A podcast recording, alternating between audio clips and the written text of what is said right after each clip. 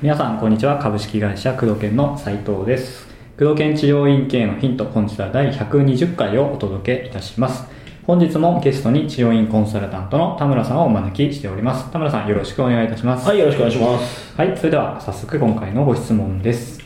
えー開業して3年、今まで1人生単員でしたが、今後の店舗展開を見据えて思い切ってスタッフを一気に2人雇用しました。ほえーしっかりと時間を確保して研修できたこともあり、えー順調に施術や院内業務を一通り教えることができました。う。はい。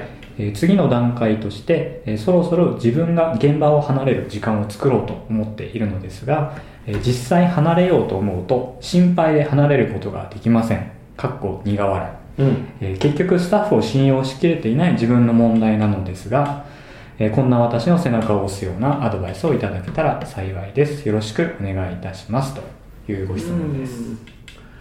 まあ、現場を離れる、まあ、段階的には少し、ね、現場を離れるの少し早いかなというふうには感じるんですけども、はい2人、まあ、同時採用していらっしゃるので、そうですねえーどっちがリーダーなんだってところ決まってるかどうかっていうのはちょっと不安な要素ですね。うん。例えば、先生自身が、このね、ご相談いただいている先生自身が、はい。えーごご不在の時に、うん。じゃあなんかトラブル起こりました、うん。という時に、どちらが責任を持って対処するんですかっていうところが決まってますかってことですね。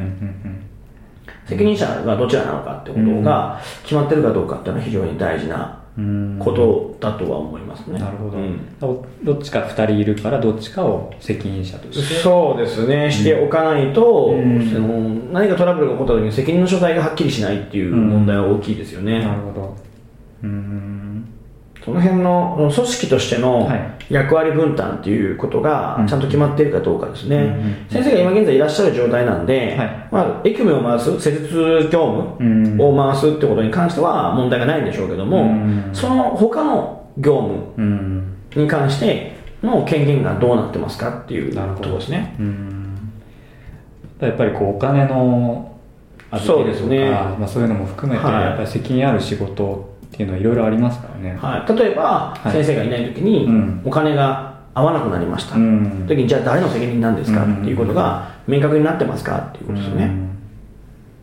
この責任の、まあ、権限以上ですよね、権限以上の責任の問題っていうところをうん。明確にしておかなければいけないですよね、現場を抜ける前に。うん。なるほどなるほどうん。それはちょっと一点気になるうんうんうん。部分ではあるんですけども、はい。まあ、じゃあ背中を押してくださいってことなんで、はい。どういうふうにすれば現場を抜けれるかっていうことなんですけど、えーまあ、思い切って一日休むことですね、まずね。あもう先生その院長先生が一日休んじゃうんですね、もうね、これはもう気持ちの問題なので、ん。えーまあ、今で前段ではこうトラブルがあった時どうしますかって話はしましたけど、はい。とはいえほとんど起こんないです、はっきり言って。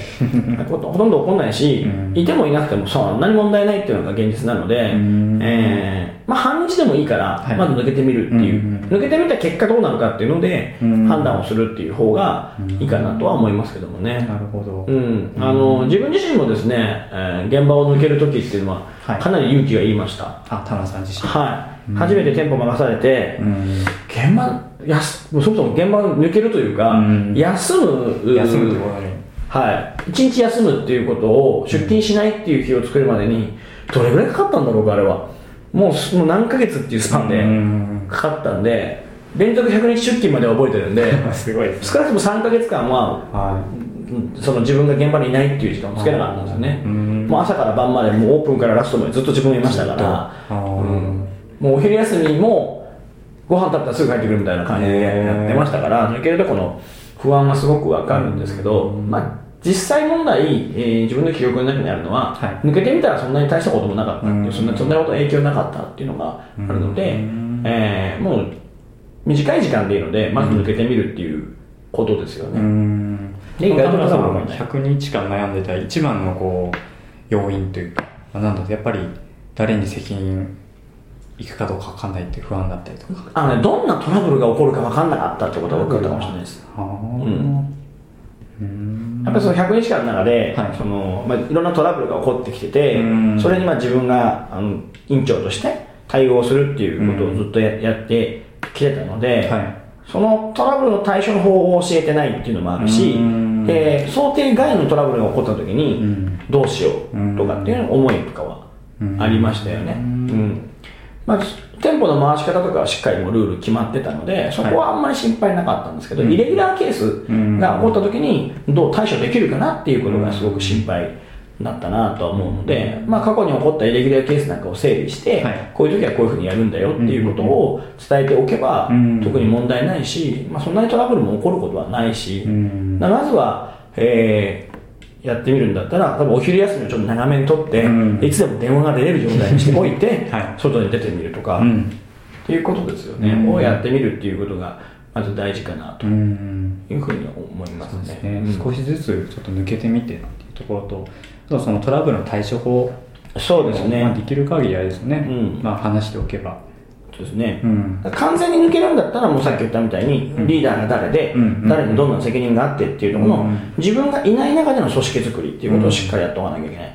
自分なんかは、あの、さっきね、抜け、現場抜けるのに3ヶ月かかったって言ってましたけど、はほぼね、僕、院長になって、はい。ほぼ自分の設立は入ってなかったんですよ。ああそうなんですね、うん。あの自分が結局現場に入って設立やってて、うん。えー売り上げを立てるその、まあ、エースになっちゃってると、うん。より抜けられないあので確かにもう裏方でずっと回ってたんですね、うん。最初の1ヶ月ぐらいかな、施設入ってたのって、うん。院長になって、うん。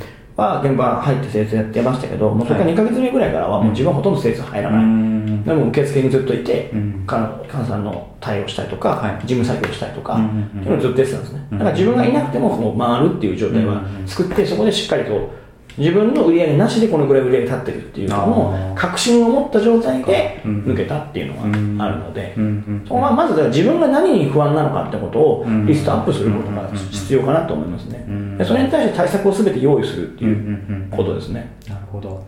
例えばじゃあ不安材料を一回潰してって。